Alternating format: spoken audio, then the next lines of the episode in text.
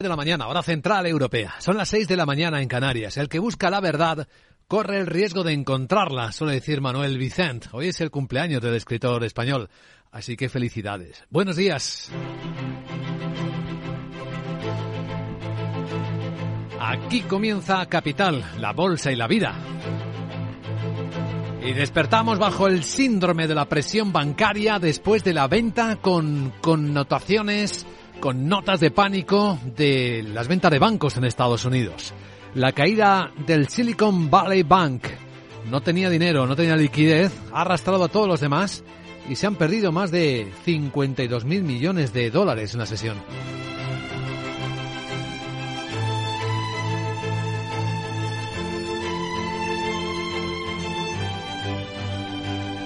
Capital, la Bolsa y la Vida.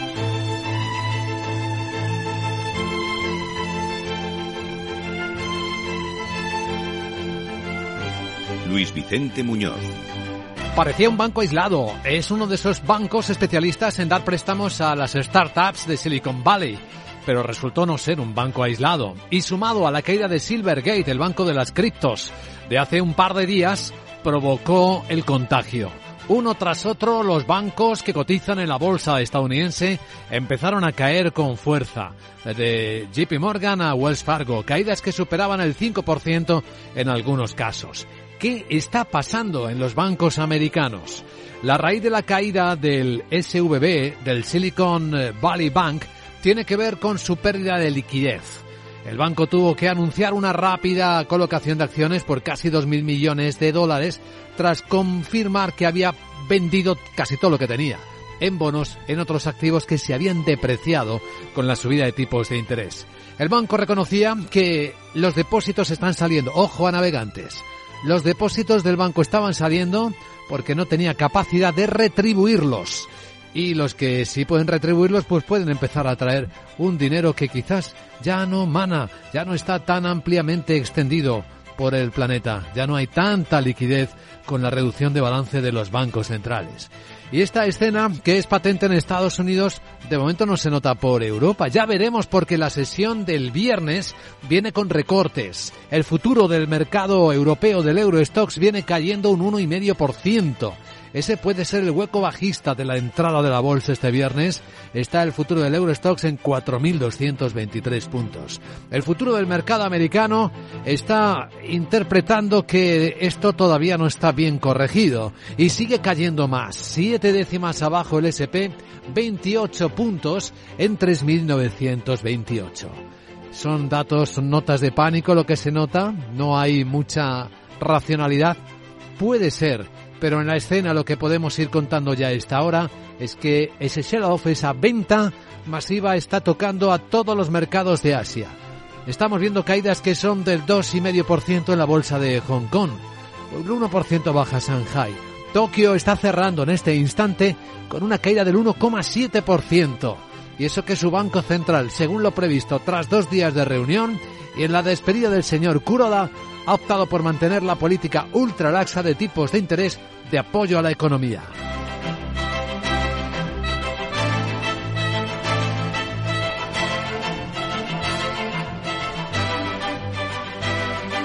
Así que ahí tenemos un foco del que vamos a contar detalles en los próximos minutos en un informe especial madrugador aquí en Capital La Bolsa y la Vida. Sin perder la mirada en perspectiva del contexto en el que el ataque masivo de Rusia a Ucrania bombardeando distintos puntos del país para mandar el mensaje de que ni un palmo del territorio ucraniano está a salvo de ser atacado por Rusia, ha generado una nueva inquietud mundial porque de nuevo ha habido problemas con la mayor central nuclear de Europa, la de Zaporilla, que se quedó sin energía y que ha llamado al director general del Organismo Internacional de Energía Atómica a hacer este dramático llamamiento. ¿Cómo podemos sentarnos en esta sala esta mañana y permitir que estas cosas ocurran? Esto no puede continuar, me asombra la complacencia. ¿Qué estamos haciendo para evitar que esto ocurra? Sí, está funcionando con energía de emergencia con los generadores diésel la central de Zaporilla. y ahí en la guerra no hay novedades buenas, más que las que hemos contado en las últimas horas. Ese sigue estando en el centro también de los focos, de la mirada del mundo. Mientras que en clave económica son los números de Joe Biden los que van a motivar más de una reflexión. También aquí valor añadido en Capital Radio los analizaremos dentro de una hora con Carlota García Encina, investigadora principal de Estados Unidos y Relaciones Transatlánticas en el Real Instituto Elcano. Porque ¿qué ha planteado el presidente de Estados Unidos Joe Biden pidiendo 6,8 billones de dólares de presupuesto? Una subida del gasto público de más del 10%. Veremos los detalles, subiendo impuestos a ricos para recaudar y acabando con las subvenciones a muchísimas industrias incluidas eh, las farmacéuticas, aquellas que se había venido ayudando tras la pandemia. Y decía que en sus dos primeros años en el cargo ha reducido el déficit de un récord de 1,7 billones de dólares, más que cualquier otro presidente de la historia de Estados Unidos. Mientras hacía todo lo demás, lo he bajado. Y el presupuesto que voy a presentar va a reducir el déficit en casi 3 billones de dólares en 10 años. En el foco también de esta mañana, la reunión a la que ha convocado el ministro de la Seguridad Social de España, José Luis Escrivá, a los interlocutores sociales porque dice que tiene ya casi el acuerdo con la Comisión Europea en la última parte de la reforma del sistema de pensiones de España. No conocemos los detalles, solo lo que el ministro dice. Hemos convocado la mesa eh, con los agentes sociales y eso debe entenderse como que estamos ya prácticamente llegando a un acuerdo con lo que nos parecía que era importante también, y es que tener una discusión en profundidad de todos los elementos de la reforma con la Comisión Europea. Pues habrá que ver los detalles y el cálculo, pero da la impresión, por lo que se va filtrando, que la clave no va a estar en la reducción más que probable de la pensión, con el aumento de la base de cálculo, pasar de 25 a 29 años cotizados, con la posibilidad de dejar fuera algunos de los malos, uno, dos de los malos, eso podría bajar la pensión. Ya saben que hay muchos cálculos entre un 10 y hasta un 20% a los futuros pensionistas. Pero si esto no es así, fíjense lo que decía anoche en la radio pública el secretario general de UGT, Pepe Álvarez. Si el ministro ha sido capaz de ir a Bruselas y de convencernos de que eso se ha de hacer eh, con nuevos ingresos, no recortando prestaciones, eh, me parece que será una gran noticia. Nuevos ingresos, pues ¿quién tendrá que pagar más para que las pensiones no bajen? Parece que todo apunta, y aquí habrá guerra, a las empresas. Subir las cotizaciones empresariales a la seguridad social parece que estaría en la clave de la reforma.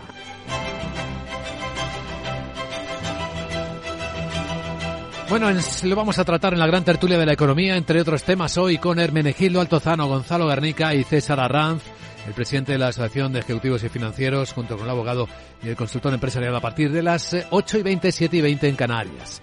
Ahora en un instante, tras resumir las noticias, estaremos en Capital Asia viendo el detalle de cómo continúa el efecto dominó de la venta de anoche en Wall Street. En los otros activos no hay demasiado impacto. En las divisas el euro dólar sigue bastante estable a 1.0590, veo en las pantallas de XTV, aunque sí que ha habido impacto en las criptos.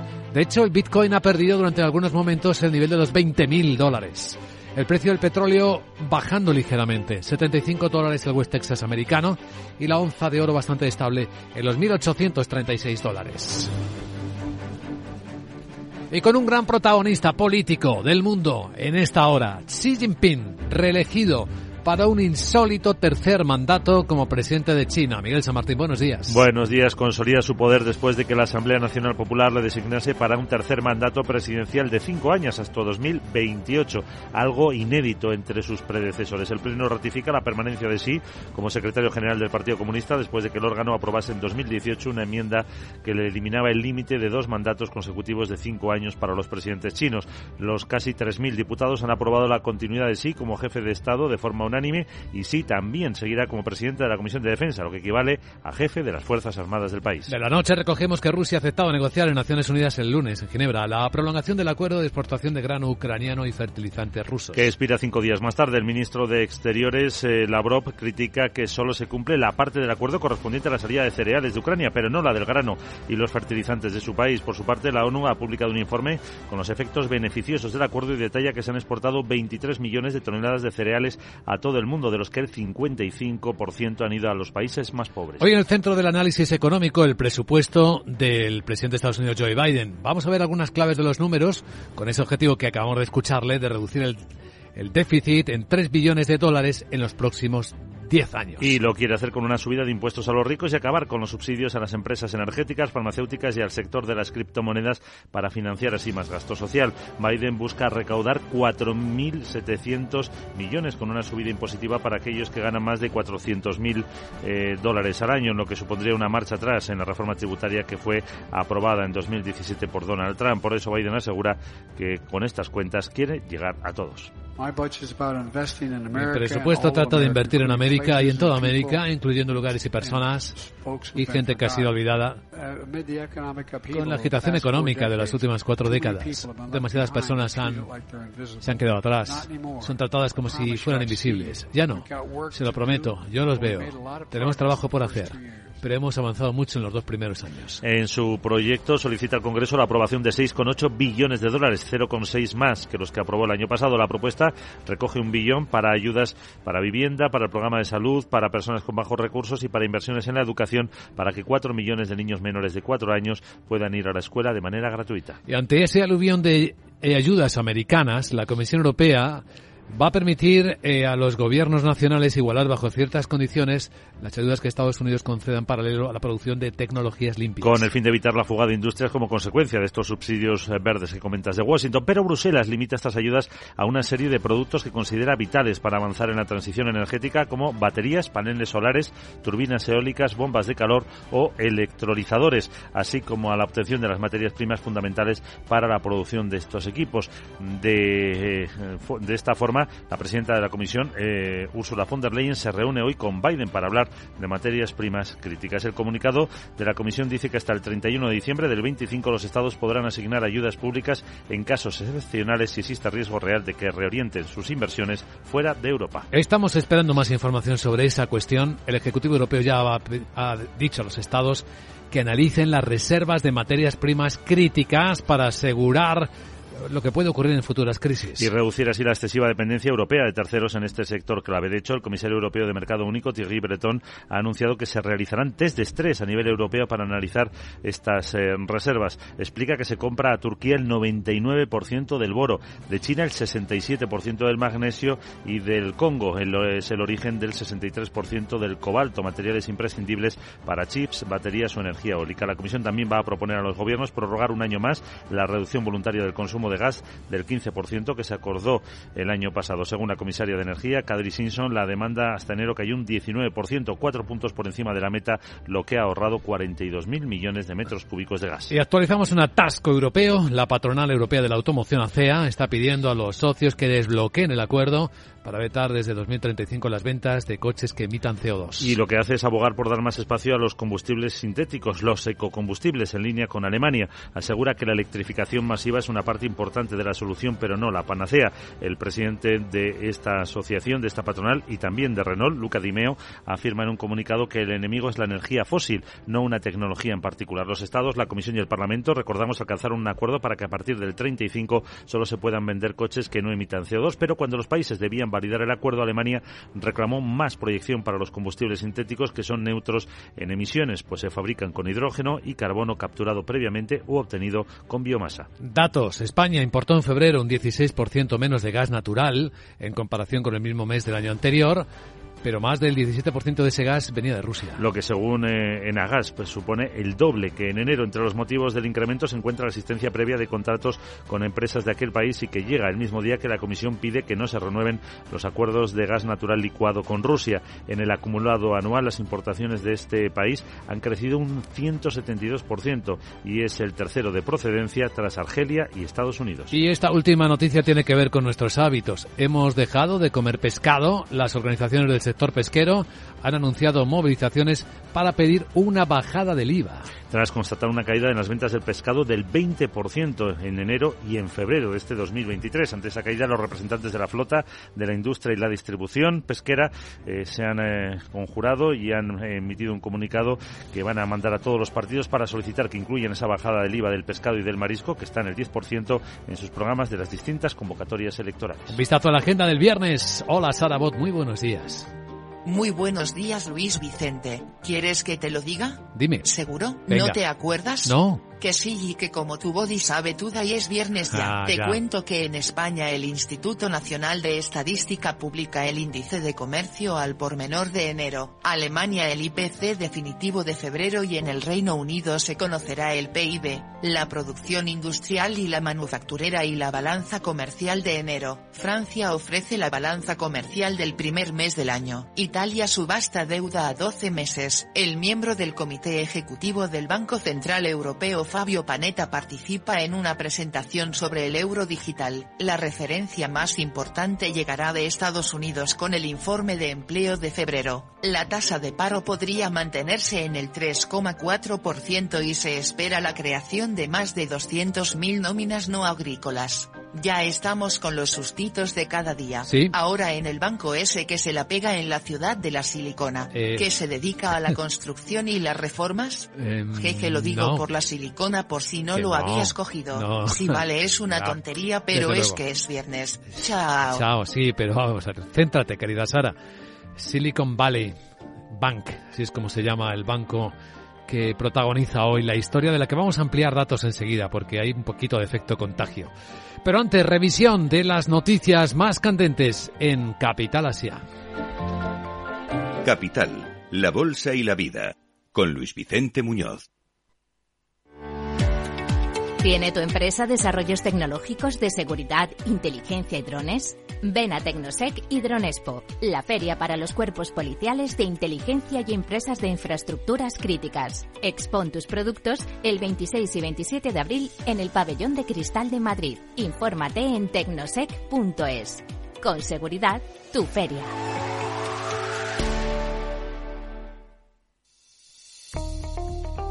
Desde hace más de 75 años nos preocupamos por todo lo que tiene valor en tu vida. Ahora, en Caser Asesores Financieros, también cuidamos de tus intereses. Te ofrecemos un asesoramiento diferencial e independiente para que alcances tus objetivos de inversión.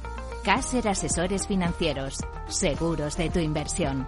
Contacta con nosotros en info arroba caserasesoresfinancieros.es o en el 91 762 3442.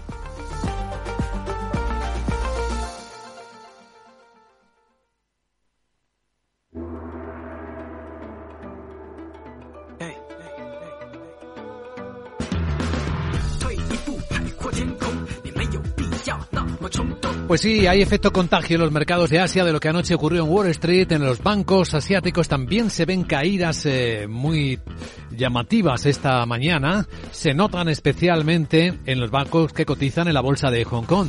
Esta bolsa, este índice es el que más cae de todo Asia, un 2,6% ahora mismo está en los 19.398 puntos.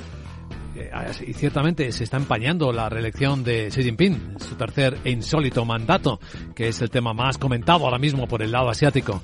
Caídas que superan el 1% ya también en la bolsa de Shanghai. En el mercado chino estamos viendo, sin embargo, que los indicadores de alta frecuencia muestran cómo el gasto en consumo está mostrando fuertes repuntes. Es un contraste. Sandra Torrecillas, buenos días. Buenos días, especialmente en restaurantes que están abarrotados en ciudades como Pekín, en los viajes y están dando todo esto un impulso a la recuperación económica que depende cada vez más de la demanda local. La agencia Bloomberg señala cómo indicadores de alta frecuencia del gasto han crecido dos, dos dígitos respecto respecto a hace un año. Así se ven, por ejemplo, en índices de movilidad como los desplazamientos por carretera y metro, que suelen reflejar el, gasto de los consumidores, índices de congestión de tráfico en las 15 mayores ciudades chinas, que está tocando niveles que no se veían en mucho tiempo, y además las principales empresas de viajes y las minoristas están informando de un fuerte aumento de las ventas en lo que llevamos de año. Pues esto por el lado chino, no sé qué significará que el Banco Central de Singapur esté haciendo lo que otros bancos centrales, elevando sus reservas de oro de forma muy llamativa. Además es una cifra significativa, sí, ha aumentado esas reservas de oro un 30% en el mes de enero y ha realizado la mayor compra de ese metal precioso en un mes. No es el único banco central que está incrementando sus reservas de oro, también lo está haciendo China y Turquía. China ha elevado esas reservas en febrero por cuarto mes consecutivo y en el caso de Turquía recordamos que fue el mayor comprador de ese metal el año pasado. Y en Japón lo que ha hecho el Banco Central es nada, dejar las cosas como estaban, como se esperaba. Sí ha mantenido intacta la política monetaria. Recordamos tipos de interés ultrabajos, menos 0,1% a corto plazo y el control de los rendimientos de los bonos a largo plazo. Ha dejado, por tanto, también sin cambios esa banda que fijó alrededor del objetivo de rendimiento de los activos a 10 años hasta el 0,5% que amplió, recordamos, en el mes de diciembre. Sobre la economía, espera que continúe recuperándose conforme está cediendo el impacto del encarecimiento de las materias primas y de la pandemia pandemia, pero también advierte de que las perspectivas económicas continúan siendo extremadamente inciertas. Y ahí menciona la evolución de las grandes economías, la guerra de Ucrania o los problemas de la cadena de suministro. Por cierto que esta decisión del Banco Central llega el mismo día en el que el Parlamento japonés ha confirmado el nombramiento de Kazuo Ueda como sucesor de Haruhiko Kuroda. El próximo 9 de abril tomará las riendas y es a partir de entonces cuando los analistas esperan que el Banco Central elimine gradualmente el control de la curva de rendimiento. Algunos creen que eso podría llegar en la reunión del mes de junio más o menos. Así que, con enormes flexiones de 90 grados han despedido al señor Kuroda como gobernador del Banco Central. Por cierto, hay un dato que puede hablar de la inflación de Japón, los precios a la producción. La inflación mayorista se desacelera por segundo mes consecutivo en el mes de febrero. Ha subido un 8,4, pero se frena respecto al 9,5 que estaba en el mes de enero. Los analistas lo interpretan como una señal de que el impacto de los picos por los costes de las materias primas se está ya desvaneciendo. Además, aumenta la probabilidad de que el IPC, que ahora duplica el objetivo del 5%, se vaya también moderando en los próximos meses. El impacto en la bolsa, una caída del 1,7% para la bolsa de Tokio al cierre, la única que ha cerrado entre las grandes de Asia. Vemos cómo se aceleran las caídas en la bolsa de Australia, son ya del 2,3%. En Corea del Sur son menores, son del 1%. Y eso que ha presentado el país déficit récord por cuenta corriente. En enero, la balanza por cuenta corriente alcanzó una cifra récord de más de 4.500 millones de dólares. Se debe sobre todo a la caída de las exportaciones y al aumento de los viajes al extranjero. Pues esto es lo más importante en Capital Asia, donde vemos que continúa el contagio de lo ocurrido en Wall Street, que vamos a analizar ahora.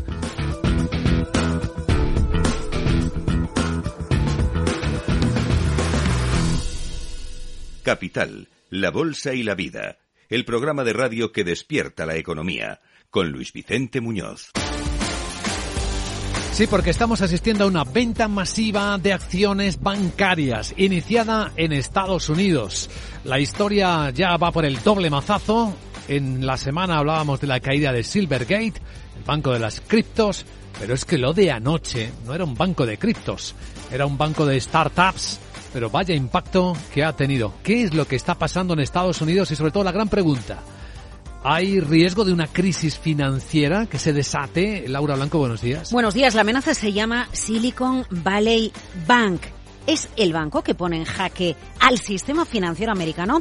Mira, el sector financiero en bolsa vio cómo se esfumaban 80.000 millones de dólares en capitalización este jueves. Pero es que solo los cuatro mayores bancos del país han vivido la peor sesión en bolsa desde la pandemia hace tres años. JP Morgan perdió cerca de un 5,5%, Wells Fargo un 6%, Bank of America otro 6% y Citigroup un 4%. Silicon Valley Bank, la entidad que hace temblar no solo al Valle del Silicio, sino a toda América.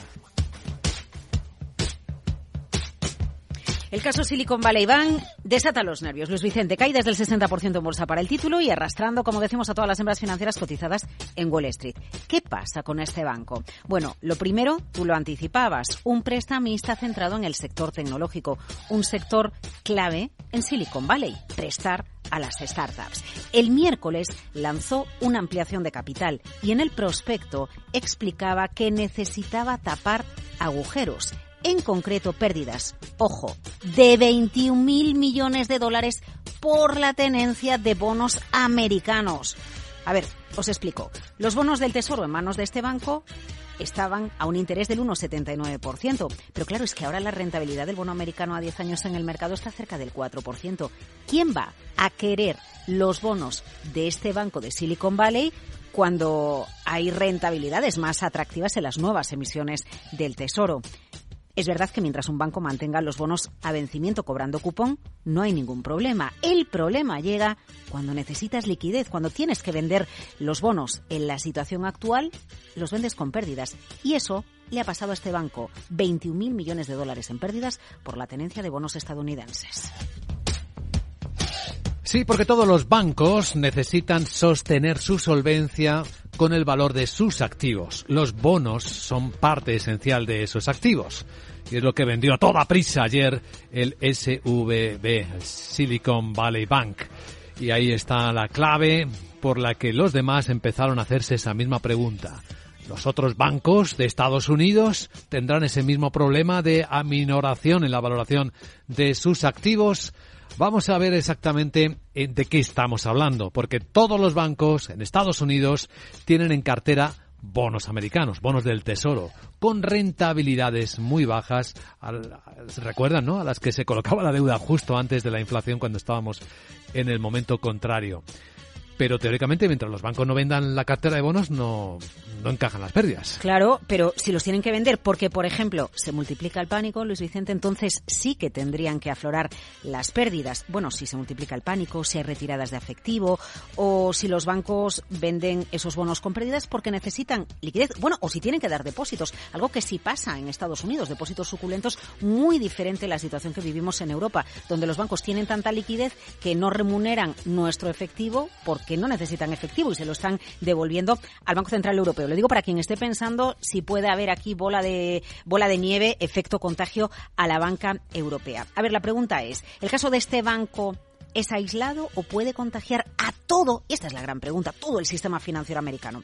Tú quédate con el nombre de Gregory Becker, es el presidente del banco, pide calma y dice que el dinero de los clientes está seguro. Pero bueno, este banco es prestamista de tecnológicas que están retirando el dinero. Ha trascendido incluso que empresas de capital riesgo en Wall Street que invierten en las propias startups que tienen relaciones con este banco están directamente llamando y recomendando a los directores financieros de las startups que por favor retiren de ahí el dinero alarmas encendidas, se empieza a hablar de grietas en el sistema financiero americano. La pregunta más repetida es si el Valle del Silicio es el próximo en caer vinculado al sistema financiero. Se cree, Luis Vicente, que los grandes no están en riesgo, pero sí los bancos pequeños, que vendrá una cascada de caídas de bancos pequeños. La clave de todo esto, la bajada de tipos que hubo hace años y la subida del precio del dinero por parte de la Reserva Federal. Mira las consecuencias que tiene eh, luchar contra la temida inflación. ¿Cuál es la diferencia con los bancos europeos?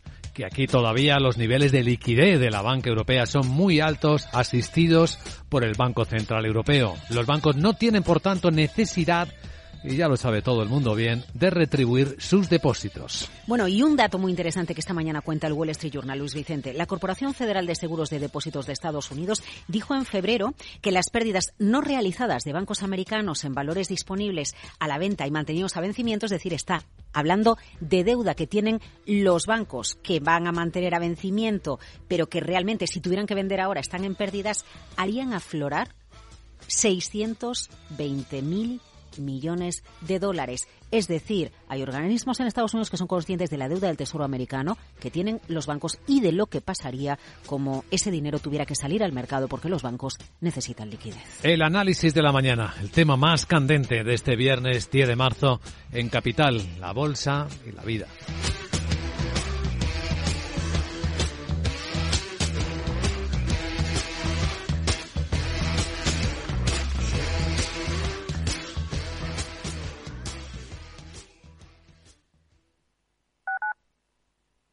El Servicio 012 de Información y Atención al Ciudadano de la Comunidad de Madrid lanza nuevos canales de contacto. Accede ahora a toda la información que necesitas a través de tu canal preferido. Teléfono, WhatsApp, chat, mail, web. Servicio 012. Un número para todo y para todos. Comunidad de Madrid. Mamá, mamá, mamá. Nada, que no hay manera de pillarte en casa. Se nota que moverse por Madrid ya no cuesta nada. Ahora el abono transporte para mayores de 65 es gratuito, porque hoy se sale, y mañana, y pasado. Consorcio Regional de Transportes, Comunidad de Madrid. No pierdas detalle de todo lo que afecta a tus inversiones y a tu bolsillo. Toda la información en Mercado Abierto con Rocío Arbiza, de 4 a 7 de la tarde en Capital Radio.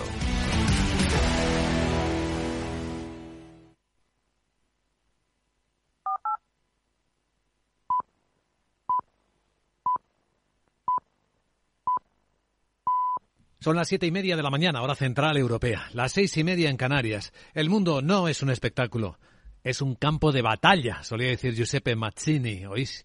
Un día como hoy murió el célebre político italiano. Buenos días.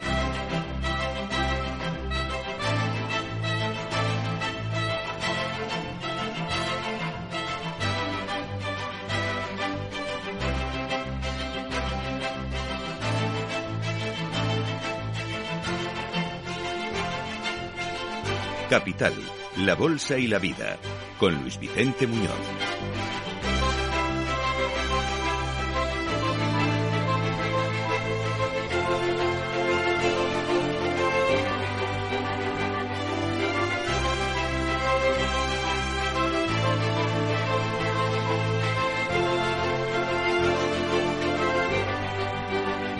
Y así despertamos este viernes 10 de marzo con el efecto contagio de la caída de los bancos americanos extendiéndose por Asia y probablemente también en Europa, porque la preapertura de las bolsas europeas viene con un hueco bajista que según dibuja el futuro del Eurostox es del 1,7%.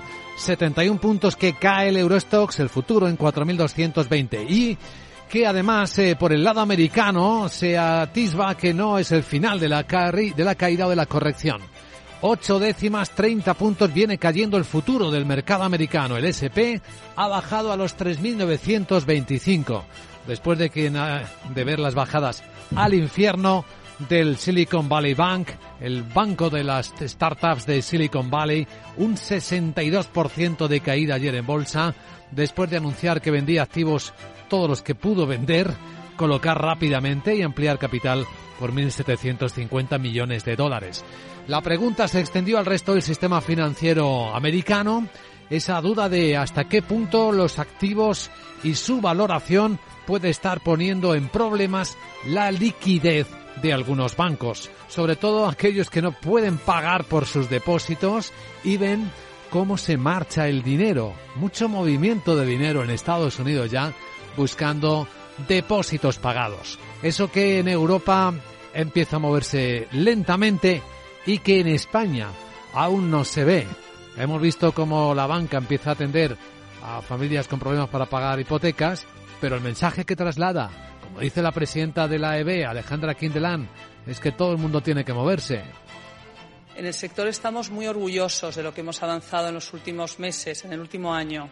Yo creo que estamos dando ejemplo que ojalá sirva de inspiración también para otros agentes que proveen servicios tanto públicos como privados. La inclusión es una prioridad de todos y, desde luego, para la banca.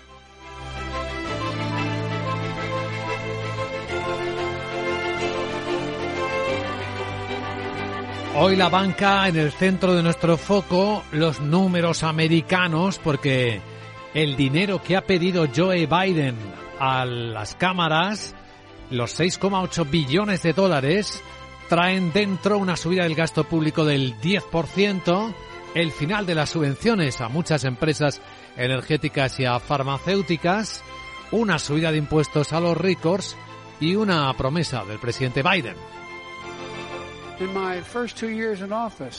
Quien recordaba que en sus dos primeros años en el cargo había logrado reducir el déficit de un récord de 1,7 billones de dólares, más que cualquier presidente en la historia de Estados Unidos, mientras hacía todo lo demás. Y lo he bajado.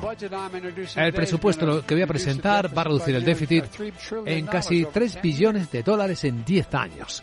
¿Qué impacto puede tener esto en la economía americana? ¿Qué efectos exteriores? Recordemos que el plan contra la inflación americano está poniendo en una situación muy complicada a muchas empresas europeas. El análisis de inteligencia económica hoy a las 8 y 10 nos ayudará con ello Carlota García Encina, investigadora principal de Estados Unidos y relaciones transatlánticas. Pero además en nuestro foco tenemos en el lado de España la reunión convocada por el ministro de la Seguridad Social, José Luis Escriba, a los interlocutores sociales. Hemos convocado la mesa eh, con los agentes sociales y eso eh, debe entenderse como que estamos ya prácticamente llegando a un acuerdo con lo que nos parecía que era importante también y es que tener una discusión en profundidad de todos los elementos de la reforma con la Comisión Europea. Porque dice que ya casi tiene el acuerdo con la Comisión Europea. ¿Y en qué se sustancia? Pues todavía no hay muchos datos, pero según hemos escuchado anoche en la radio pública al secretario general de UGT, Pepe Álvarez, si el ministro ha sido capaz de ir a Bruselas y de convencernos de que eso se ha de hacer eh, con nuevos ingresos, no recortando prestaciones, eh, me parece que será una gran noticia. Eso se va a hacer subiendo las cotizaciones empresariales a la seguridad social, pues puede venir guerra y dificultades para las empresas.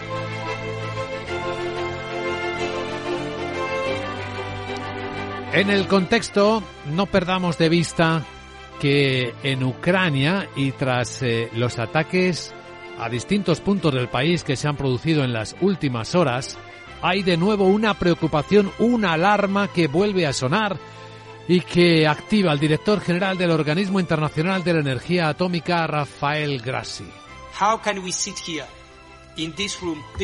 ¿Cómo podemos estar sentados aquí en estas horas esta mañana y permitir que estas cosas ocurran? No puede seguir. Me asombra la complacencia. ¿Qué estamos haciendo para evitar que esto ocurra? ¿Y qué ocurre? ¿Qué ha ocurrido de nuevo? Pues que la mayor central nuclear de Europa ha tenido que funcionar con energía de emergencia, con los motores diésel. Dice Grossi que en algún momento no vamos a poder evitar el desastre si no cambiamos esto.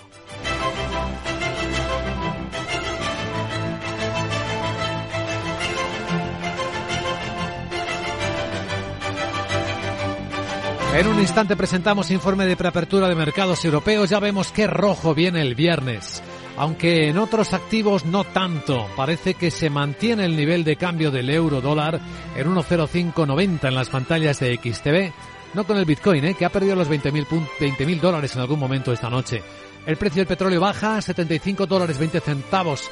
El West Texas americano, también en las pantallas de XTV, vemos bastante estable la onza de oro en 1.835 dólares.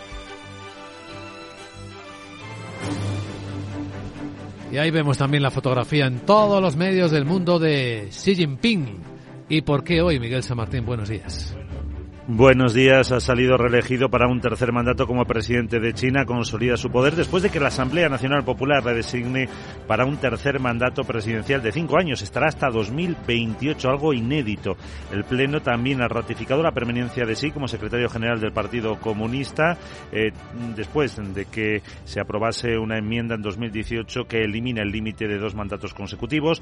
Los casi 3.000 diputados aprueban la continuidad de sí como jefe de Estado de forma unánime y como presidente de la Comisión de Defensa, es decir, jefe de las Fuerzas Armadas del país. Veamos ahora cómo va despertando Europa con los países ya estudiando lo que la Comisión Europea va a permitir, bajo condiciones, igualar las ayudas a las empresas que Estados Unidos está ofreciendo a las tecnologías limpias en particular. Y el objetivo es evitar la fuga de industrias como consecuencia de los subsidios verdes multimillonarios que prepara Washington. Pero Bruselas limita estas ayudas a una serie de productos que considera vitales para avanzar en la transición energética. Baterías, paneles solares, turbinas eólicas, bombas de calor o electrolizadores. Así también como la obtención de las materias primas fundamentales para producir estos equipos. El comunicado señala que hasta el 31 de diciembre de 2025 los estados podrán podrán dar ayudas públicas en casos excepcionales si hay riesgo real de que una empresa vaya a reorientar sus inversiones fuera de Europa. Como podría ser el caso de Volkswagen, que ayer comentábamos con la oferta de Estados Unidos de instalar su planta, nueva planta de gigabaterías en vez de en un país de Europa del Este en Estados Unidos. El Ejecutivo Comunitario también va a pedir a los estados y a las empresas que analicen las reservas que tienen de materias primas críticas para asegurar que existen suministros en caso de que venga una crisis. Aquí se quiere reducir la excesiva dependencia europea de terceros en este sector. El comisario europeo de Mercado Interior, Thierry Breton, ha anunciado que van a realizar test de estrés a nivel europeo para analizar la creación de reservas. Explica que se compra a Turquía el 99% del boro, a China el 67% del magnesio y a la República del Congo es el origen del 63% del cobalto, materiales imprescindibles para chips, baterías o energía eólica. Hoy se reúne para hablar de materias primas en Washington la presidenta de la Comisión Europea con el presidente Biden. La Comisión también va a proponer a los gobiernos prorrogar un año más la reducción voluntaria del consumo de gas del 15%. Y mucha preocupación en toda Europa, en el sector del automóvil, por el atasco en la solución de lo que va a ocurrir a partir de 2035 con la prohibición de las ventas de vehículos que emiten CO2 la eh, patronal eh, europea del automóvil, la CEA, ha pedido que se desbloquee ese acuerdo y que quiere dar más espacio a los combustibles sintéticos, como pide Alemania. Asegura que la electrificación masiva es una parte importante de la solución, pero no la panacea. El presidente de esta patronal y también de Renault, Luca Di Meo, ha afirmado en un comunicado que el enemigo es la energía fósil, no una tecnología en particular. Los Estados, la Comisión y el Parlamento, recordamos, alcanzaron un acuerdo para que a partir del 35 solo se puedan vender en la Unión coches que no emitan CO2, pero cuando los países debían validar este acuerdo, Alemania ha pedido más proyección para los ecocombustibles que son neutros en emisiones de CO2, ya que se fabrican con hidrógeno y carbono capturado previamente o, o obtenido a través de biomasa. Para ahorrar energía en el año de la eficiencia, cosas que están haciendo los gobiernos europeos el portugués va a concentrar gran parte de sus ministerios en uno y va a dejar libres varios edificios valorados en 600 millones de euros. Que podrán reforzar la oferta de vivienda de la capital. Así lo ha acordado el Consejo de Ministros esta noche y se van a trasladar a la actual sede de la nacionalizada Caixa Geral de Depósitos. El gobierno, que no ha desvelado el coste de las obras, estima que se van a ahorrar 800.000 euros al año en alquileres y 5 millones también al año en gastos de seguridad, mantenimiento, limpieza, electricidad o agua. El país ha vivido este jueves además una huelga de médicos y conductores de que se suman a las protestas que desde finales del 22 mantienen los profesores en demanda de mejoras salariales en un año en el que se ha disparado la conflictividad laboral en este país. Y hablando de conflictividad en España, las organizaciones del sector pesquero anuncian movilizaciones. Quieren que se baje el IVA del pescado. Porque la venta de estos productos han caído un 20% en los dos primeros meses del año. Ante esa caída, los representantes de la flota, de la industria y la distribución se van a dirigir a todos los partidos para solicitar que incluyan la bajada del IVA del pescado y del marisco, que están el 10% en sus programas de las distintas convocatorias electorales. Y en la agenda de este viernes, vamos a ver qué nos queda por ver. Hola, Sara Bot, buenos días. Muy buenos viernes, Luis Vicente. Ya sé que no hace falta recordarte que es viernes, así que ya te cuento que en España el INE publica el índice de comercio al por menor de enero, Alemania el IPC definitivo de febrero y en el Reino Unido se conocerá el PIB, la producción industrial y la manufacturera y la balanza comercial de enero. Francia ofrece la balanza comercial del primer mes del año. Italia subasta deuda a 12 meses. El miembro del comité ejecutivo del BCE Fabio Panetta participa en una presentación sobre el euro digital. La referencia más importante llegará de Estados Unidos con el informe de empleo de febrero. La tasa de paro podría mantenerse en el 3,4% y se espera la creación de más de 200.000 nóminas no agrícolas. Bueno, ahora te cuento dos días mundiales chulis hoy. el primero es este. ¿Cuál? Mario. Celebramos el día de Mario Bros este fontanero que cumple ya 37 años. Ah. Y también tenemos otra jornada. Ahí va la pista. Bueno. Lo sé, no me digas nada. Eh. Estoy sembrada. Sí. Pero después de todos los sustos que me das habrá que poner un poco de humor robótico, Mm, ¿no? bueno. Seguro que me contratan en el club de la comedia. No sé, Jeje. no sé. Bueno, te dejo un ratín. Sí. Chaito. Déjanos eh, centrarnos, porque el día viene movido en los mercados de Europa, como vamos a ver a continuación en Capital, la Bolsa y la Vida. Luis Vicente Muñoz.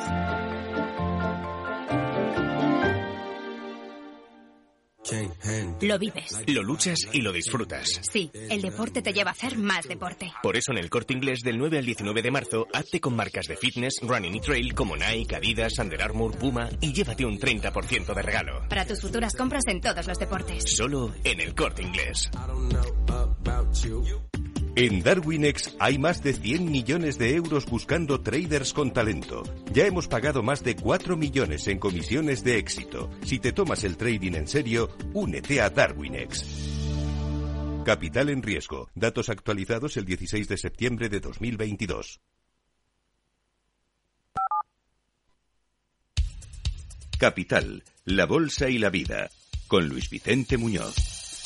Pues vamos allá, informe de preapertura en rojo hoy. En las pantallas de CMC Markets estamos observando cómo la tendencia es claramente bajista. También llega el efecto caída a los mercados de Europa. Seis décimas en Alemania, vemos ahí el CFD.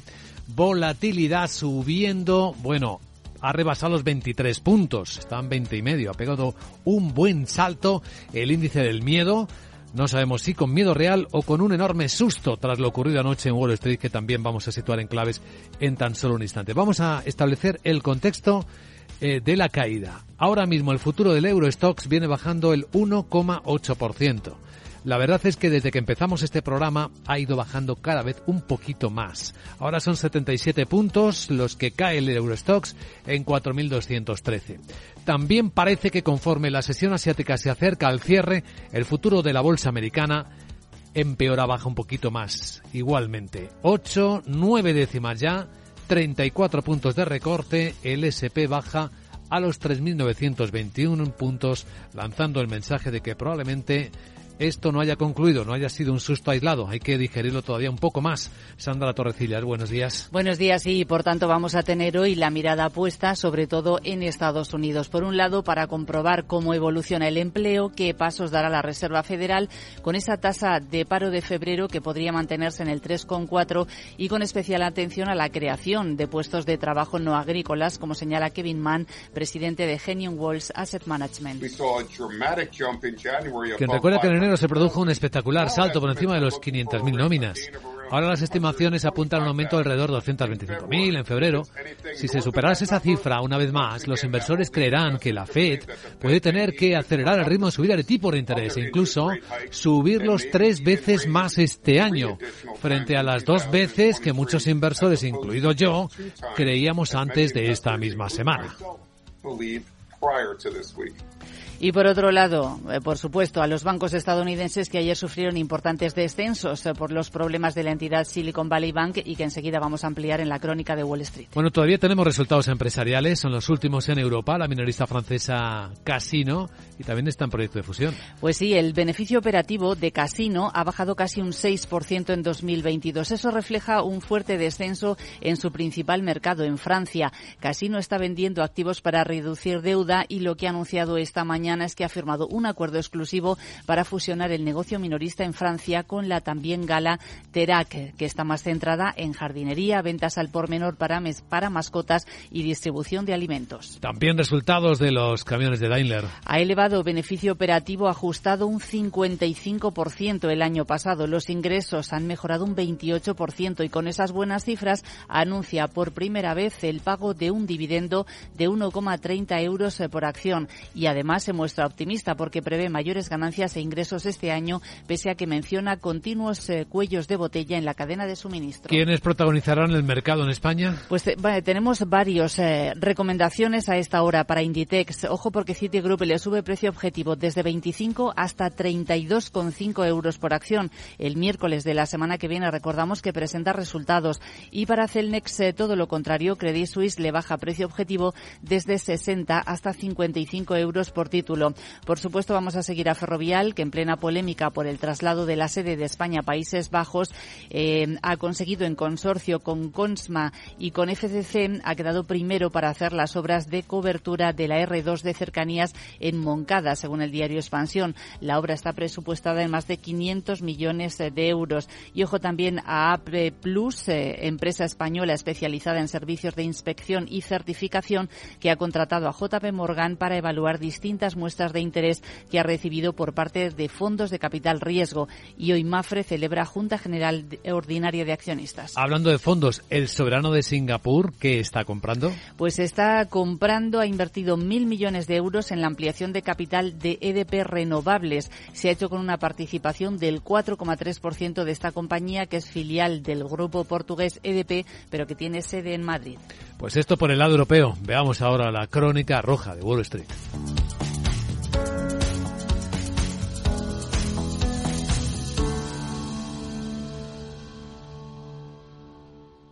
Bankinter presenta Broker Cero, el nuevo servicio sin comisiones de compraventa de acciones en el mercado nacional. El primer broker que ve el dinero como lo ves tú. Y las comisiones también. Infórmate de todo en bankinter.com barra broker. Bankinter, el banco que ve el dinero como lo ves tú. Tremenda sesión para los bancos en particular en Wall Street, Miguel. Efectivamente, el Dow bajó un 1,66% cuando los inversores analizaban los datos económicos y esperan esa información hoy sobre el mercado laboral. El S&P 500 un 1,85 y el Nasdaq algo más de un 2. Y eso que la sesión comenzó al alza y luego bajaron al mediodía cuando se empezaron a conocer las noticias sobre ese banco y por último las pérdidas ya se incrementaron por la tarde. Las solicitudes de subsidio por desempleo mostraron que el mercado laboral es sólido, lo que implica el panorama para la trayectoria de las tipos de la FED. Todos los sectores terminaron en rojo, sobre todo el financiero, que se dejó más de un 4,1%. ¿Cuál fue el que más cayó en el Dow?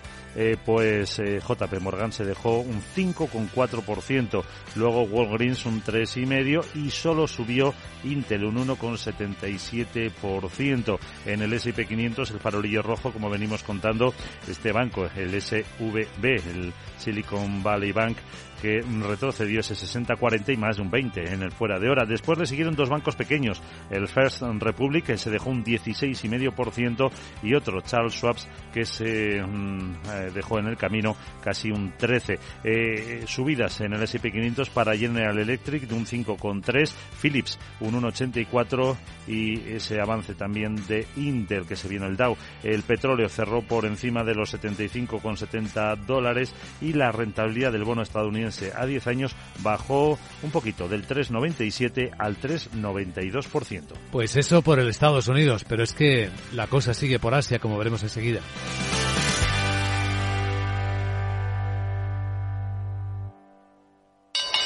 ¿Te interesa la bolsa? Compra y vende acciones o ETF sin comisiones hasta 100.000 euros al mes. ¿Has oído bien? Sin comisiones. Más de 550.000 clientes ya confían en XTB. Abre tu cuenta totalmente online. Un broker, muchas posibilidades. XTB.com. A partir de 100.000 euros al mes, comisión del 0,2%, mínimo 10 euros. Invertir implica riesgos. Bueno, está cayendo ya el 3% la bolsa china de Hong Kong. Shanghai el 1,4%. Se van acentuando esas pérdidas que en la bolsa de Australia son del 2,3%. En Tokio el cierre ha sido del 1,7% de recorte después de que el Banco Central japonés no hiciera nada, no tocara los tipos de interés, mantuviera la política de tipos laxa, ultra laxa para ser exactos.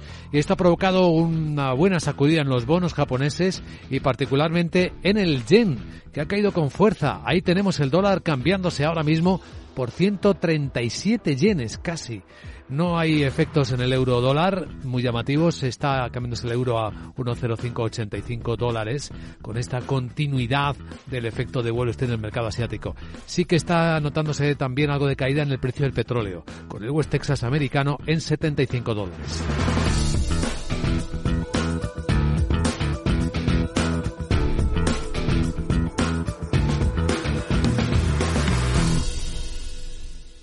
Capital, la Bolsa y la Vida. Bueno, en clave legal ya saben que va avanzando rápidamente la imposición del IVA mínimo global a las multinacionales en Europa. Vamos a verlo con nuestro abogado Arcadio García Montoro. Buenos días, abogado.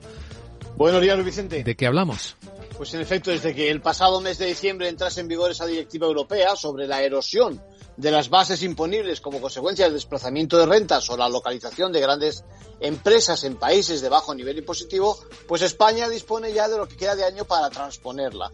Bueno, recordemos que el objetivo es que las rentas nunca estén sometidas a un tipo de gravamen inferior al mínimo global del 15%.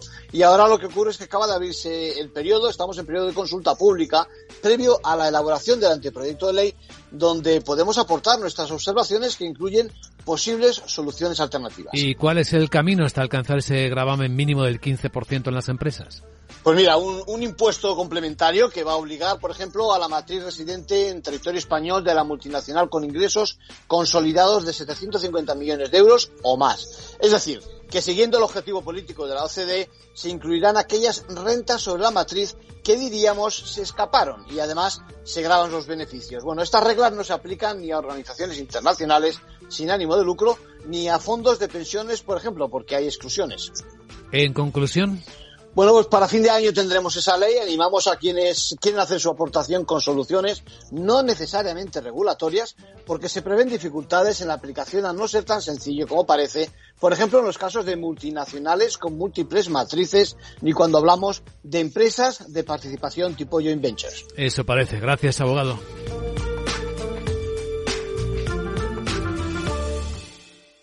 CaixaBank patrocina este espacio. Todos los grandes diarios financieros del mundo se ocupan de la venta con notas de pánico en los bancos americanos. Financial Times dice en portada que los inversores se están deshaciendo de las acciones de estos bancos estadounidenses en medio de los temores sobre el valor de sus carteras de bonos. Por hallar una comparativa, Financial Times dice que las dificultades del Silicon Valley Bank provocan la mayor liquidación en un día, en un solo día, desde los primeros meses de la pandemia. Wall Street Journal calcula que la pérdida de valor ha estado en torno a los 52 mil millones de dólares tan solo en la sesión de ayer. Los inversores se deshicieron de las acciones no solo del SVB Financial Group, sino de una amplia franja de bancos estadounidenses después de que el prestamista dijera que perdió casi 2.000 millones de dólares vendiendo activos tras una caída mayor de lo esperado en los depósitos. Salía el dinero del banco y sin capacidad para retribuir los depósitos, pues eh, problemas. Otros temas destacados en la portada de Financial Times se cuenta cómo Biden propone grandes aumentos de impuestos en el presupuesto para lograr recortar en 3 billones de dólares el déficit de Estados Unidos.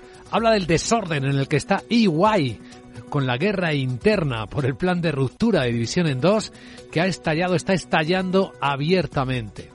Y habla también de un caso de corrupción. El primer ministro de Malasia está siendo acusado de corrupción por los contratos de la pandemia del COVID. Probablemente habrá muchas más novedades. En la portada del diario británico está también Rafael del Pino. Habla del perfil del multimillonario constructor de carreteras que le está pasando factura en España. Wall Street Journal cuenta también cómo Xi Jinping asume el tercer mandato como presidente, con la mirada puesta en Estados Unidos como presidente chino.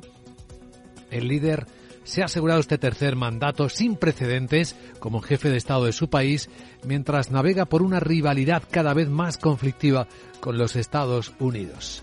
Y cuenta también el diario americano que Twitter y Elon Musk están enfrentando nuevos riesgos legales en la investigación que le están haciendo las autoridades. Nuevos detalles eh, muestran estos riesgos mientras eh, Elon Musk trata de encaminar la empresa hacia la rentabilidad a largo plazo. En los diarios económicos españoles, Guillermo Luna, buenos días. Muy buenos días. En cinco días leemos que Bruselas abre la chequera para evitar la huida de inversión en Estados Unidos. La comisión responde a Biden y cifra en 225.000 millones las ayudas verdes. Los gobiernos podrán igualar los fondos otorgados a las empresas por otras naciones. Más asuntos, el gobierno urge aprobar el nuevo cálculo de la pensión. Escriba reclama a los agentes sociales que acepten más años y así no romper con la Unión Europea. Mango logra un récord de ventas y su mayor beneficio desde el año 2013, mientras que la banca ofrece ya los fondos depósito por encima del 3%. El plan de alivio para las hipotecas multiplica por 15 sus peticiones de ayuda. En el economista.es, Ferrovial cobrará de todas sus autopistas en Estados Unidos en el año 2024. En Holanda estará exenta por la repatriación de beneficios. La bolsa española, por su parte, tendrá ya conexión directa con nueve mercados en el mes de junio. Con otros parques se emplea lo que se conoce como entidades enlace. La diferencia de precios en España del campo al supermercado mercado se sitúa en el nivel más bajo de los últimos 10 años. Suben en origen más que en las tiendas, aunque el coste se triplica a lo largo de la cadena.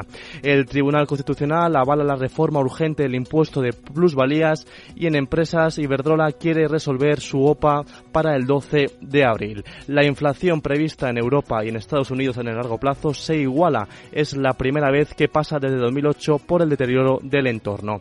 En expansión, Ferrovial gana la mayor obra pública en España, logra el primer puesto en un concurso de ADIF en pleno conflicto con el gobierno y expansión también recoge las declaraciones del secretario general de UGT, Pepe Álvarez, que abogaba por quitar el subsidio al parado que rechaza una oferta de empleo.